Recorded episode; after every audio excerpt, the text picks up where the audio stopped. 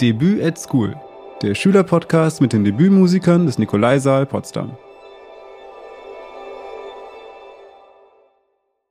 Hallo und herzlich willkommen zu einer neuen Folge des Podcasts Debüt at School. In diesem Podcast stellen Schülerinnen und Schüler aus unterschiedlichen Schulen die Debütkünstler des Nikolaisaals vor.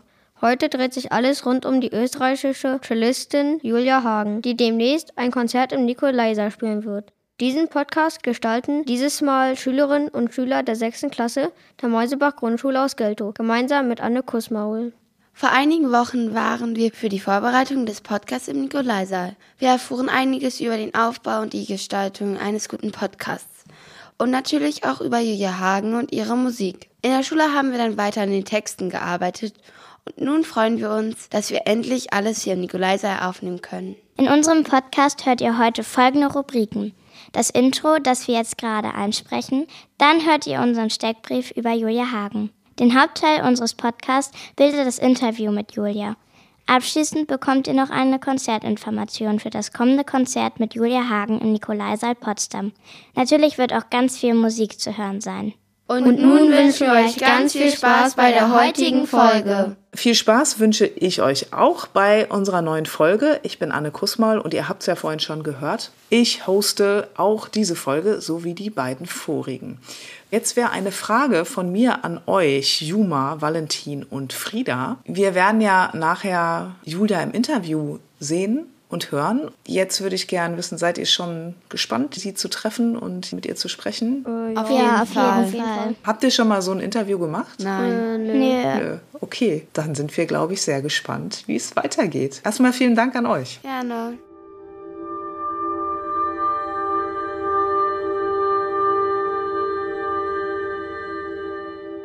Ja, die Kids der sechsten Klasse der Mäusebach Grundschule in Geltow haben sich natürlich auch schlau gemacht zu ihrer Debütmusikerin, zu Julia Hagen. Dabei haben sie so allerhand Wissenswertes und Interessantes gefunden und für euch zusammengeschrieben zu einem Steckbrief. Den werdet ihr jetzt hören von Hanna, Greta, Talina und Leonie. Julia Hagen ist eine bekannte österreichische Cellistin, die in Salzburg lebt. Mit gerade einmal 29 Jahren kann sie schon auf eine sehr beeindruckende Karriere zurückblicken. Julia Hagen wurde die Musik sozusagen in die Wiege gelegt. So wuchs die Cellistin in einer berühmten Salzburger Musikfamilie auf. Vater, Onkel und Tante gründeten in den 70er Jahren das berühmte Hagen-Quartett. Der Großvater war Konzertmeister im Mozarteum-Orchester und ihre Mutter ist Bratschistin. Bereits mit fünf Jahren erlernte Julia das Cello spielen. Schon mit zwölf Jahren wusste sie, dass sie Musikerin werden möchte und gab dann mit 14 Jahren ihr erstes großes Konzert. Sie studierte am Salzburger Mozarteum, an der Wiener Musikhochschule sowie an der Universität der Künste in Berlin. Julia spielt klassische Musikstücke mit verschiedenen Sinfonie- und Kammerorchestern sowie mit Kammerensembles. Sie gab bereits in vielen Ländern der Welt Konzerte, so zum Beispiel in Italien, Deutschland, Frankreich, Japan, der Schweiz, Belgien, England und Norwegen. Für ihre Konzerte arbeitete sie schon mit sehr bekannten Musikerinnen, Dirigenten und Orchestern zusammen. Darüber hinaus hat sie gemeinsam mit der Pianistin Annika Treutler eine CD aufgenommen. Julia Hagen spielt so gut Cello, dass sie bereits eine Vielzahl an Musikpreisen gewinnen konnte. Das Cello, das Julia bei Konzerten spielt, ist bereits 340 Jahre alt und wurde von dem bekannten Instrumentenbauer Francesco Ruggieri gebaut. Das Instrument wird ihr als Leihgabe zur Verfügung gestellt. In den letzten drei Jahren trat Julia Hagen regelmäßig im Potsdamer Nikolaisaal auf und begeisterte das Publikum mit ihrem Cellospiel. Ja, das war der Steckbrief zu Julia Hagen. Da war viel Spannendes zu hören und umso großartiger ist es, dass wir sie jetzt dazugeschaltet haben zum Interview. Das Interview werden führen Anton, Carlos, Ida, Frieda, Juma, Tim und Jaron. Und ich sage herzlich willkommen an Julia Hagen. Hallo. Hallo, ich bin der Anton. Und meine Frage an dich wäre, was du denn beim Cello-Spielen so fühlst, weil wir haben die ein, zweimal dich schon auf der Bühne gesehen und haben uns das dann alle zusammen gefragt. Ja, das ist äh, schwierig jetzt äh, in ein paar kurzen Sätzen zusammenzufassen, aber, aber die Musik ist ja so vielseitig und, und was ich so schön an der Musik finde, dass ich so intensiv dabei fühlen kann, dass ich das eben nicht in Worten ausdrücken kann und das finde ich oft so schön, weil ich habe das Gefühl, ich tue mir mit Worten viel schwieriger, als ich das dann eben dann in der Musik sagen kann. Und, und deswegen, wenn ich Musik spiele, dann ist es einfach immer ein ganz intensives Gefühl, egal ob ich dann irgendwie Trauer spüre oder Freude oder Aufgeregtheit oder, oder Zärtlichkeit. Da gibt's ja so viele Emotionen in der Musik und die, die möchte ich dann auch alle spüren beim, beim Spielen, damit ich es dann auch in der Musik ausdrücken kann. Also ähm, wenn ich selber beim Spielen, glaube ich, nichts fühlen würde, dann glaube ich nicht, dass ich das dann rüberbringen könnte. Deswegen ähm, es ist auch, wenn ich alleine beim äh, beim Üben bin, dann dann berührt mich das immer, wenn ich die Musik spiele. Und dann würden wir direkt weitermachen mit, wie lange du oder wie oft du denn am Tag so übst für ein Konzert oder so. Das ist auch ganz unterschiedlich. Also während meinem Studium ähm, habe ich tatsächlich noch mehr geübt. Also da gab es dann Tage wahrscheinlich vor, vor einem großen Wettbewerb zum Beispiel, da habe ich dann, glaube ich, schon sechs, sieben Stunden geübt am Tag. Und das ist jetzt aber dadurch, dass ich halt auch viel reise und, und viel unterwegs bin, kann ich nicht mehr so viel üben. Das geht also zeitlich einfach gar nicht. Und dann ist es jetzt auch eine Aufgabe für mich, dass ich mir das gut einteilen muss und schauen muss, wann habe ich freie Tage, wann kann ich eben äh, vorüben sozusagen ähm, und wann nutze ich jetzt die, die wenige Zeit ähm, dadurch ähm, intensiver. Und da lernt man einfach effektiver zu werden und die Zeit, die ich habe, zu nutzen. Und deswegen, ich glaube, im Schnitt schätze ich jetzt mal, dass es zwei, drei Stunden sind am Tag. Okay. Ähm, dann machen wir direkt mit der nächsten Frage weiter. Wo wir gerade von Üben sprechen, hast du einen besonderen Trick beim Lernen und beim Üben? Ähm, nein, ich wünschte, ich hätte einen. also ich muss, ich muss auch, wie, wie jeder andere auch, einfach üben und die Sachen ähm, in Ruhe lernen. Und was, was mir immer hilft, was ich merke, ist, wenn ich Stücke länger vor einem Konzert schon mal in die Finger bekomme und dann kann ich es nochmal weglegen und dann kann ich es vor dem Konzert ähm, herausholen und dann, dann fällt es mir leichter, das auf der Bühne zu spielen. Also wenn ich schon mal etwas mit Zeit gelernt habe und dann ähm, habe ich das Gefühl, es sitzt schon besser und es ist schon irgendwie leichter in den Fingern drinnen. Und ja, nein, sonst einfach, äh, was mir auch manchmal hilft, ist äh, die Sachen dann anhören. Ich, ich, ich höre dann gern die Stücke auch einfach an damit ich sie so im, im Ohr habe, dass ich sie auch einfach auswendig spielen kann und mir dann nicht Gedanken machen muss, äh, wie geht jetzt der Fingersatz, wie geht's weiter, sondern dass es einfach so verinnerlicht ist, dass ich eben mich nur auf die Musik konzentrieren kann und alles andere Nebensache ist. Also das ist immer das Ziel. Und ich weiß auch, ich spiele mal am, am freiesten, wenn ich mir um nichts anderes Gedanken machen muss, sondern einfach in der Musik aufgehen kann. Okay, wo wir gerade beim Stück sind. Welches Stück war eigentlich am schwierigsten zu spielen und warum? Hm, ich weiß jetzt gar nicht, ob ich ein Stück nennen könnte, weil ich finde, es haben, es hat jedes Werk irgendwie haben Schwierigkeiten für sich. Aber was ich zum Beispiel auf der Bühne immer sehr schwierig finde, ist das Schumann Cello Konzert. Und es ist lustig, weil wenn ich das zu Hause im, im Wohnzimmer für mich übt, dann geht das eigentlich so relativ einfach. und das ist aber ein Stück, was auf der Bühne dann zum Beispiel immer sehr, sich sehr heikel anfühlt und, und wo ich, äh, wo ich immer merke, da brauche ich noch irgendwie Erfahrung auf der Bühne mit dem Stück, weil das ist dann etwas, was ich nicht im, im Wohnzimmer üben kann, ähm, weil das einfach sehr pianistisch geschrieben ist. Es liegt ganz komisch am Cello. Äh, es sind ganz viele extreme Sprünge von der ersten Lage bis ganz rauf zum Griffbrett und, und eben, es ist sehr pianistisch geschrieben und es liegt nicht sehr logisch am Cello. Und dann gibt's aber zum Beispiel auch andere Konzerte wie Shostakovich Cello Konzert, die sind einfach technisch sehr, sehr, sehr anspruchsvoll mit ganz vielen schwierigen Doppelgriffen.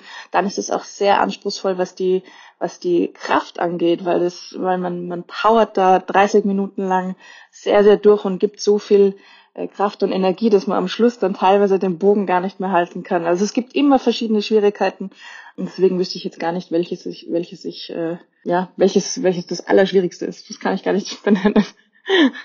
Ähm, und ich war der jetzt der Carlos. Hallo Carlos. Ich bin Ida und meine Frage ist, hast du dich beim Konzert schon mal so richtig doll verspielt und was hast du dann gemacht? Also ich glaube, es kommt einem selber immer viel schlimmer vor, als es dann in, in Wirklichkeit ist. Also ja, klar, ich habe mich schon verspielt im Konzert.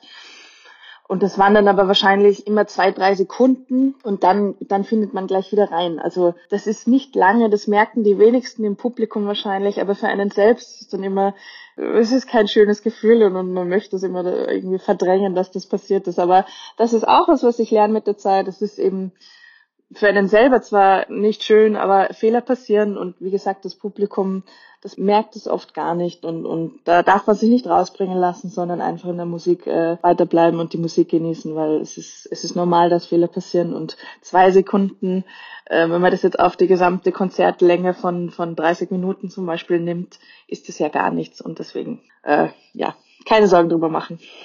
Ich bin Frieda und mich würde interessieren, ob du vor Konzerten sehr aufgeregt bist oder ob du irgendwie einen kleinen Glücksbringer hast, damit alles gut klappt. Ja, es ist ganz unterschiedlich. Also manchmal bin ich sehr aufgeregt, manchmal bin ich gar nicht aufgeregt. Das, das kann ich irgendwie gar nicht vorhersagen. Das ist ganz unterschiedlich. Also ich probiere am, am Tag vom Konzert nicht zu viel Kaffee zu trinken. Ich liebe Kaffee, aber ich würde mir jetzt nicht ähm, zehn Minuten vorm Konzert einen Espresso reinhauen, das mache ich nicht. Ähm, da trinke ich dann eher den Tee und was mir auch immer hilft, dass ich ähm, versuche, äh, gewisse Atemübungen zu machen, die mich dann einfach ein bisschen runterbringen und beruhigen.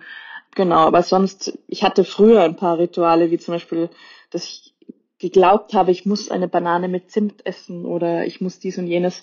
Ähm, das habe ich nicht mehr. Also jetzt versuche ich einfach eben durch, durch Atem und, und vielleicht eine Tasse Tee. Ähm, das, das beruhigt mich immer, wenn ich mal aufgeregt bin. und kann man vom Cello-Spielen eigentlich gut leben? Ja, also ich habe halt das Glück, dass ich ein tolles Team um mich herum habe und die, die organisieren mir ganz viele schöne Konzerte und deswegen im Moment ähm, geht das alles sehr gut und dann kann ich auch gut davon leben. Also ähm, ich weiß aber auch, dass ich in einer sehr privilegierten Position bin, weil es gibt heutzutage so viele fantastische Musiker und nicht jeder hat das Glück, ähm, gehört zu werden und eine Bühne zu bekommen. Also das ist mir sehr bewusst, dass das auch ein Luxus ist, dass ich ähm, da gerade auch sehr gut davon leben kann. Danke.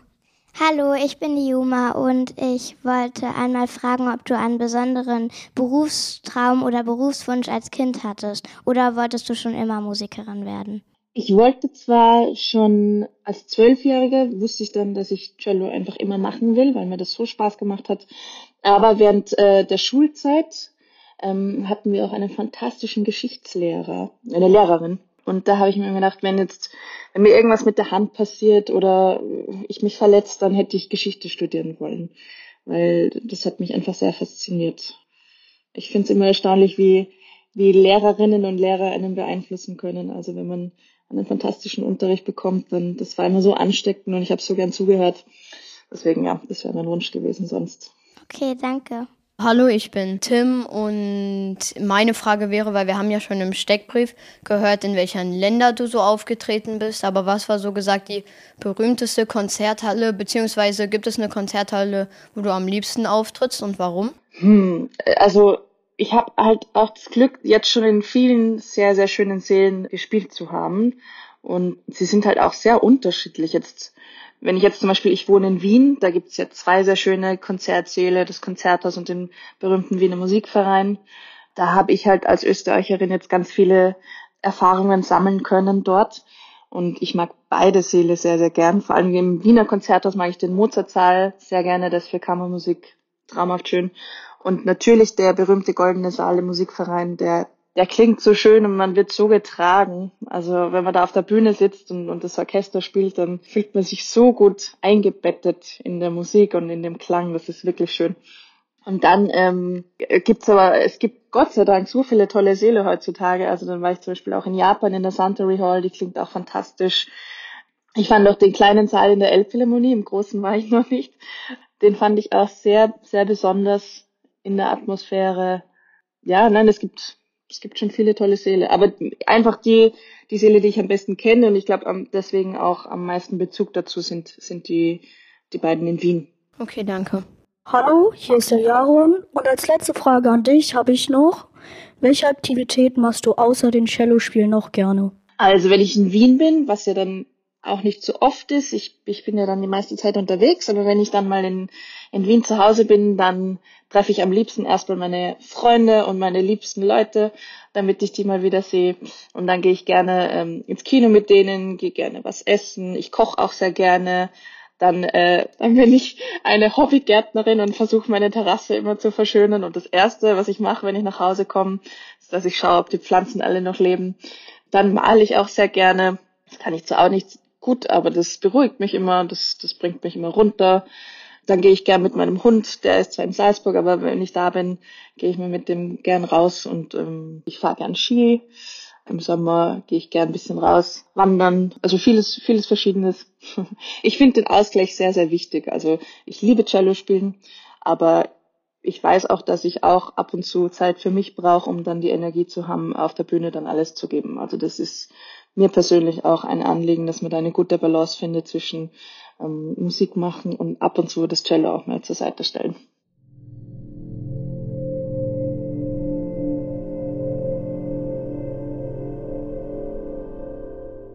Vielen Dank für die spannenden Fragen und äh, die noch spannenderen Antworten. Ich habe jetzt für euch eine kleine Überraschung für alle die, die schon die zwei vorigen Folgen des Podcasts gehört haben. Ist es schon wahrscheinlich, hm, ja, ihr könntet euch schon denken, was jetzt kommt. Und zwar kommt jetzt ein kleines Quiz zum Nikolaisaal. Was man so wissen kann, was man vielleicht auch nicht wissen kann, aber ihr könnt natürlich raten. Julia, du bist natürlich auf dich gestellt. Äh, du darfst für dich raten. Und ähm, an die Kids, ihr ähm, könnt euch ja so ein bisschen beraten untereinander. Am besten so, dass Julia das nicht hört, weil sonst sagt sie nachher einfach immer das, was ihr sagt. Ach Gott, oh ähm, oh Gott. und dann könnt ihr eine, eine Antwort geben. Also es ist ein Multiple Choice. Also es, es ist jetzt keine freie Antwort. Ihr habt immer drei Antwortmöglichkeiten. Und ich würde sagen, wir fangen an mit der ersten Frage und die lautet, welche Hausnummer hat der Nikolaisaal? 1415, 1011 oder 6061? Mein Bauchgefühl würde jetzt 1011 sagen. Ich weiß nicht, ich bin ja schon oft zum Nikolaisaal gegangen und ich bin mit der Orientierung sehr schlecht und gebe das dann im Handy ein. Und ich weiß jetzt nicht, ich habe jetzt irgendwie spontan gedacht 1011, aber. Ja, okay. Was sagt ihr?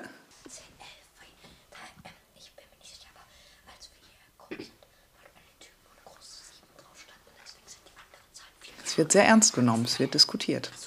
Äh, ja, also ich glaube, wir haben uns entschieden.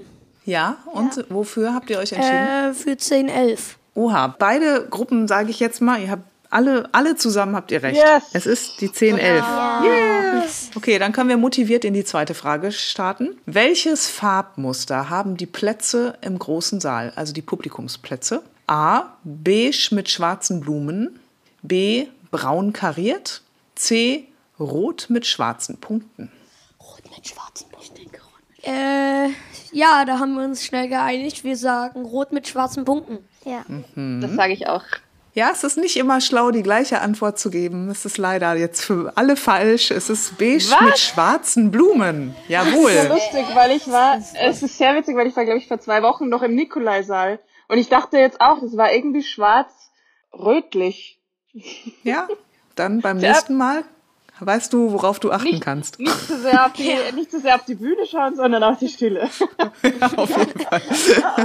Alter. Ja, aber das ist die gut eine perfekte Überleitung, weil jetzt bei der nächsten Frage geht es um die Bühnenfläche. Also, wie groß ist die Bühnenfläche im großen Saal? äh, A 213 Quadratmeter, B 110 Quadratmeter, C 80 Quadratmeter. Also A 213 Quadratmeter, B 110, C 80. Äh, wir nehmen C. 80 Quadratmeter? Jo. Okay. Und Julia? Also A ist es auf, A ist es auf keinen Fall. Frag mich nur, ob es nicht doch auch 100. Was war das, 110? 110. Mhm. Eigentlich würde ich jetzt denken 80 Quadratmeter, aber es ist dann doch oft erstaunlich, wie viel Platz ähm, Musiker brauchen. Ach, ist das jetzt 110 oder 80? ähm, naja, ich sage jetzt einfach mal, ihr habt 80 gesagt, dann sage ich 110. Man muss manchmal groß denken, es sind 213. Wie bitte?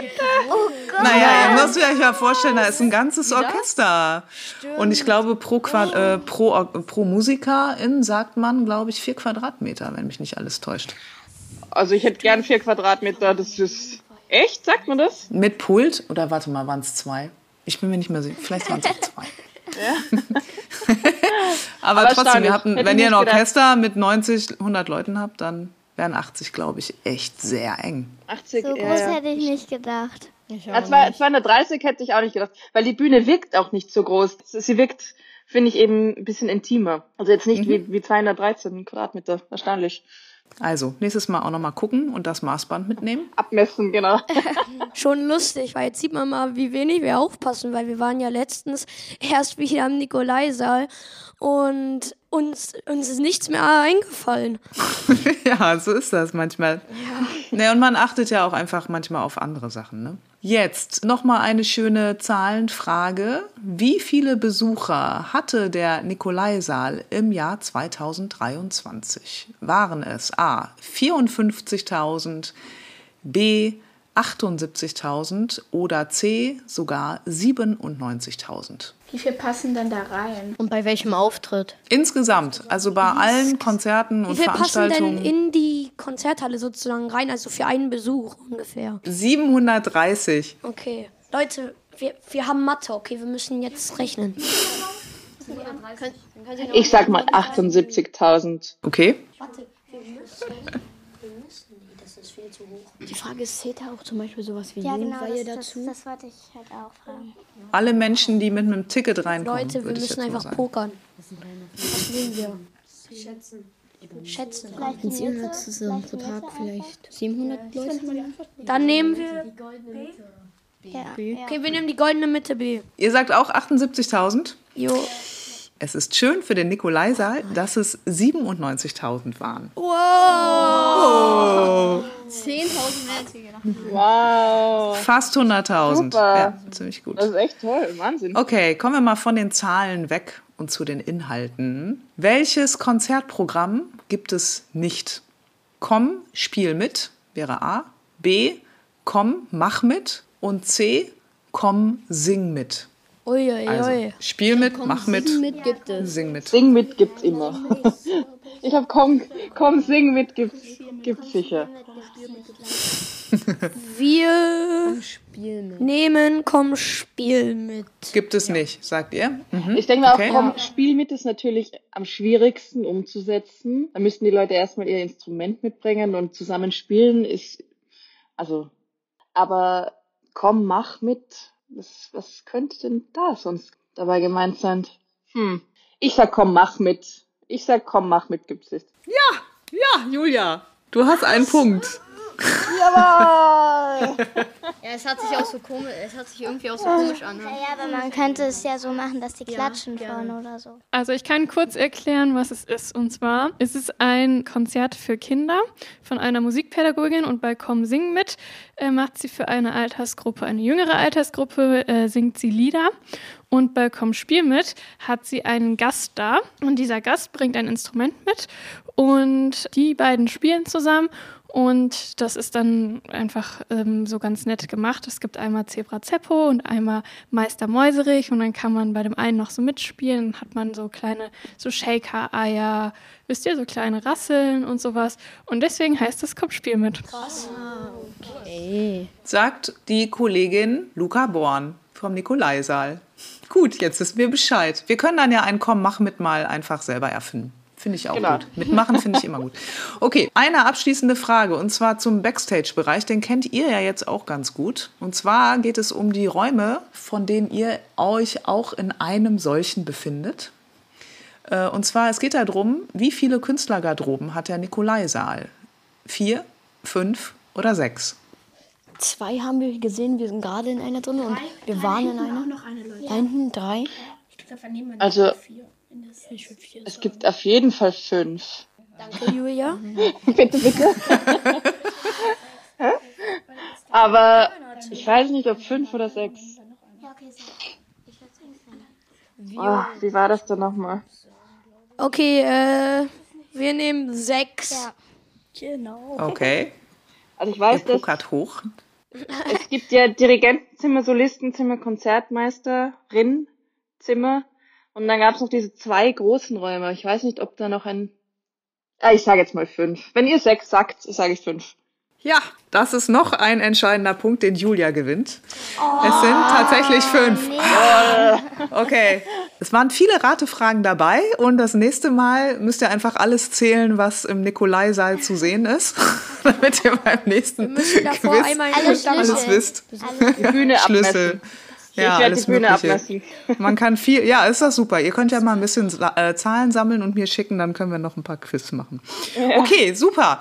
Ähm, ich danke euch jetzt erstmal, also ein Dank an die Interview- und Quiz-Kids. Vielen Dank, dass ihr euch so gut vorbereitet habt und so und dabei wart. Und Julia, an dich auch ein großer Dank. Danke euch, es war total nett mit euch. Ich hoffe, ihr habt Spaß gehabt und auch ihr da draußen, die zuhört. Und wir werden jetzt gleich weitermachen mit einem Gespräch zu den Rokoko-Variationen von Tschaikowski, die Julia sicherlich schon oft gespielt hat und auch demnächst im Nikolaisaal spielt. Ich würde vorschlagen, dass wir zusammen mit Anton, Tim, Ida und Frieda einfach mal in das erste Musikbeispiel reinhören.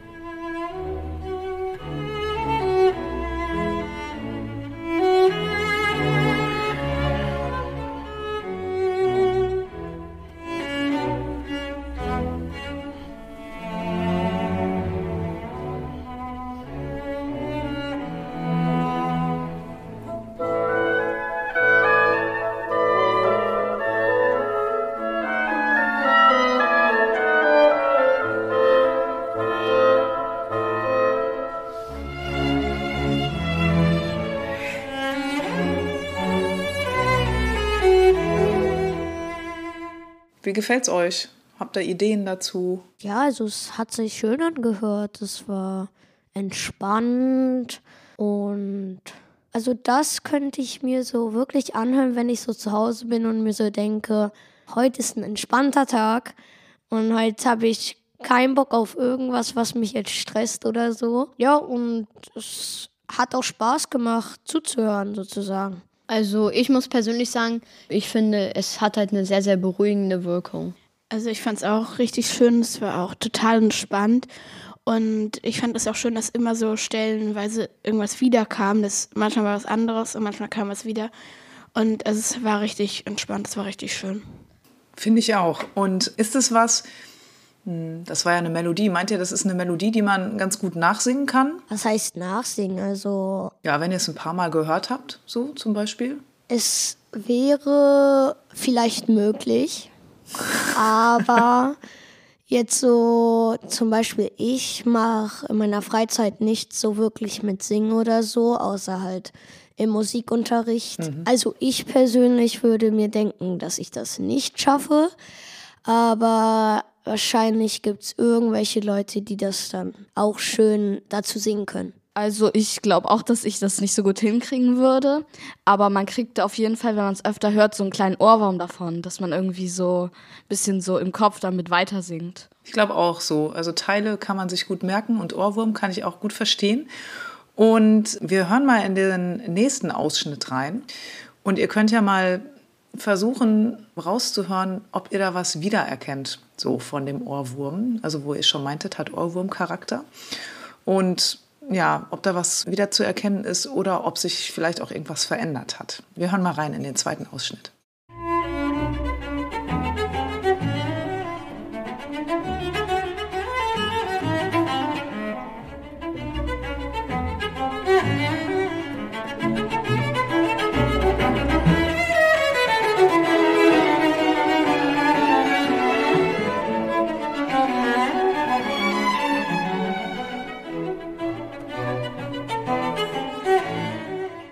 Also das war jetzt auf jeden Fall, also es hatte mehr Beat so hinter.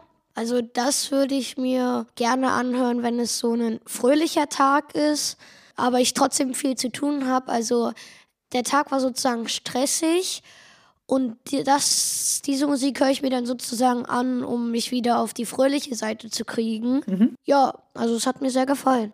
Es hatte auch eine sehr andere Tonlage. Es ist oft von unten nach oben, also gegangen und es war halt auch auf jeden Fall sehr sch viel schneller und ich muss persönlich sagen, man hat das Cello hat man sehr sehr gut gehört, in, wenn man sich das so angehört hat. Mhm.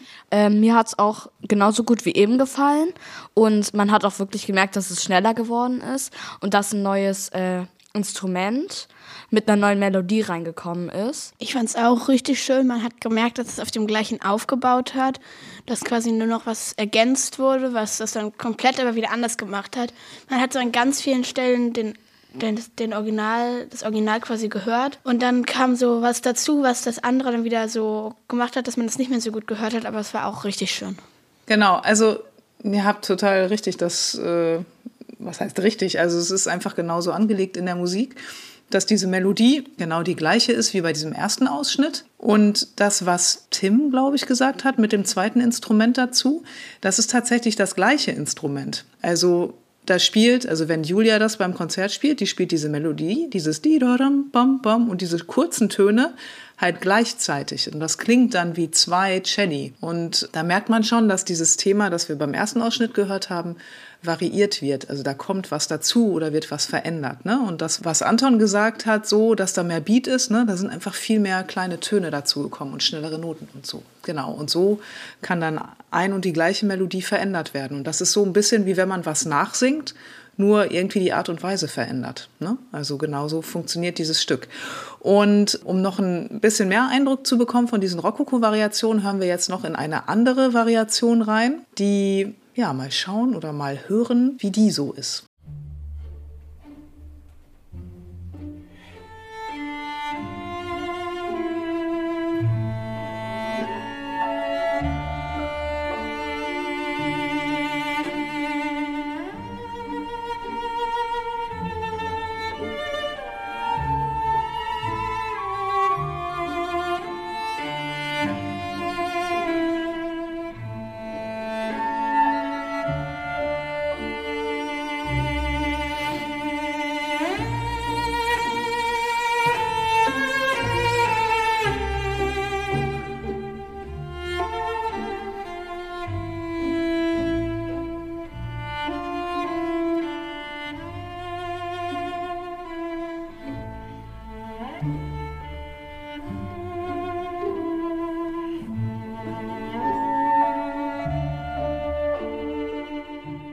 Also mir hat es auf jeden Fall auch wieder sehr gefallen. Es war wieder sehr schön. Und man hat auch gemerkt, es war viel ruhiger als die anderen.